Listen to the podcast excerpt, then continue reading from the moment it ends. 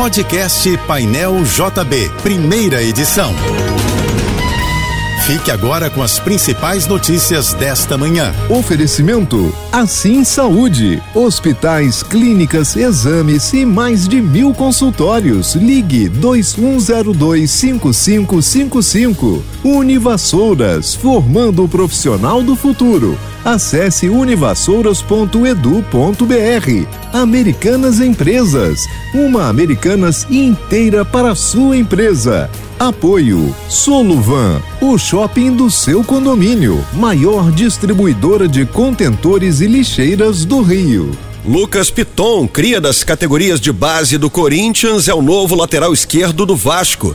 O jogador de 22 anos é o quarto reforço que o Cruz Maltino anuncia para a próxima temporada. O contrato de Lucas Piton com o Vasco vai até dezembro de 2026.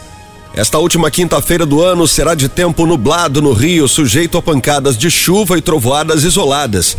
A previsão do Instituto Nacional de Meteorologia indica que a temperatura hoje na capital fluminense deve chegar aos 27 graus.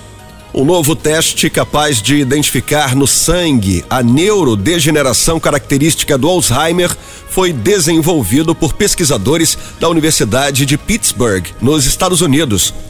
Embora já existam exames de sangue capazes de detectar com precisão anormalidades nas proteínas amiloide e tal, em casos de demência, os cientistas afirmam que esse novo biomarcador supera esses testes por ser específico para o mal de Alzheimer. A expectativa é que, uma vez validado, o teste permita um diagnóstico mais rápido e simples da doença, possibilitando uma melhor triagem de participantes em testes clínicos e tratamentos precoces. A lei que regulamenta o serviço de telesaúde no Brasil foi sancionada pelo presidente Jair Bolsonaro.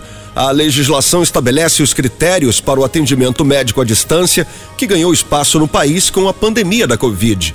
A modalidade consiste na oferta de serviços de saúde por meio da utilização de tecnologia de comunicação envolvendo a transmissão segura de dados e informações. A medida garante ao profissional liberdade e completa independência para decidir se usará ou não a telesaúde, podendo optar pelo atendimento presencial quando necessário. A telesaúde comporta todos os tipos de atendimento digital e não somente a telemedicina. Viajantes oriundos da China para os Estados Unidos vão ter que apresentar teste negativo de Covid para entrar no país. A decisão anunciada pelas autoridades americanas vale a partir da quinta-feira da semana que vem, dia 5 de janeiro. Todos os passageiros aéreos com idade a partir dos dois anos, originários da China, serão obrigados a fazer um teste, no máximo dois dias antes da viagem. O resultado negativo do teste terá que ser mostrado às companhias aéreas na partida rumo aos Estados Unidos.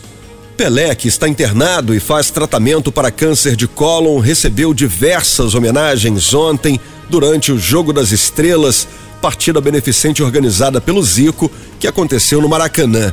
O evento contou com 60.356 torcedores. Os times entraram em campo com uma camisa branca, onde podia se ler Pelé Eterno. O time Estrelas Vermelhas, em que Zico atuou, venceu o time Estrelas Brancas por 8 a 6 e um dos gols foi marcado pelo anfitrião da festa. A equipe vencedora teve como destaque Felipe, neto do Galinho, de apenas 14 anos. Ele marcou duas vezes e um deles foi um golaço. No intervalo foi transmitido no telão um vídeo com uma mensagem de Roberto Dinamite. O ídolo Cruz Maltino se recupera de um câncer de intestino e recentemente recebeu visita de Zico.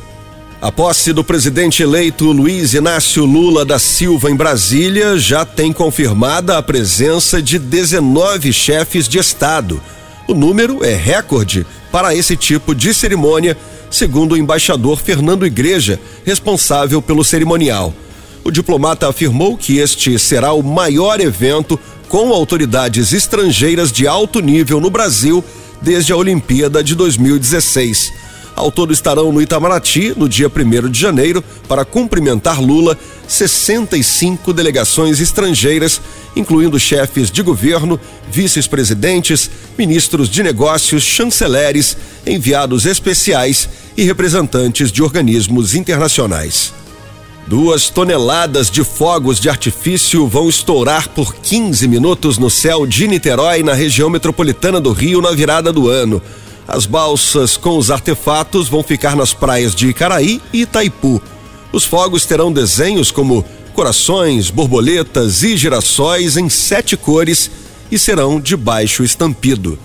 Gal Costa, Elza Soares e Erasmo Carlos serão homenageados durante os 12 minutos de fogos do Réveillon de Copacabana.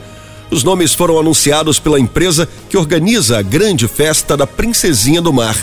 Os fogos de artifícios da festa vão ser sincronizados com músicas desses três artistas que morreram neste ano de 2022. O Réveillon de Copacabana contará com dois palcos. Um fica em frente ao Hotel Copacabana Palace e terá atrações como Zeca Pagodinho e a bateria da Acadêmicos do Grande Rio. O outro palco foi montado em frente à Avenida Princesa Isabel e terá shows de Martinália, Gilsons, Preta Gil e a bateria da Beija-Flor.